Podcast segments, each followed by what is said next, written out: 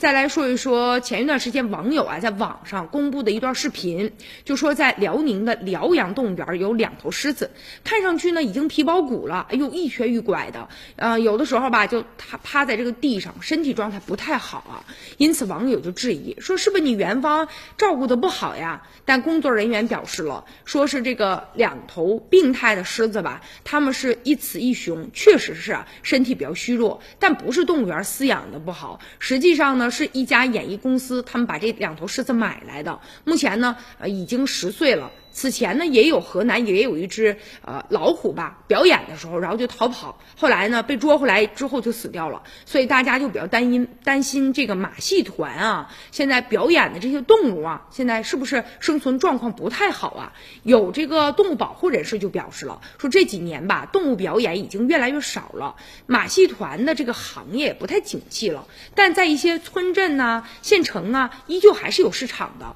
但是很多呢被圈养训练的动。动物没有得到很好的饲养，随着一些商场的开业呀，也会有一些租赁动物的一些情况。你比如说小的像鸟啊、小袋鼠啊、猴子啊等等啊，但也有一些大的一些动物也会在一些表演当中被租赁，甚至呢，租赁的价格到了节假日的时候还会翻番。你比如说一只老虎，平常你要租一个月的话，大概是五六万块钱，但假期里面可能一周就得需要五六万块钱，包括饲养员呐、交通运输啊安置啊，甚至是笼子的费用都得算上啊，而且根据不同的地点和市场的行情，价格的浮动也有一些明显的变化。但是呢，动物保护人士对于这个动物的生存的状态确实啊是很担忧的，也呼吁大家在商业的这些表演当中啊，尽量能够让这个动物有一个很好的生存的空间。咱能不能啊不用这个动物去表演呢？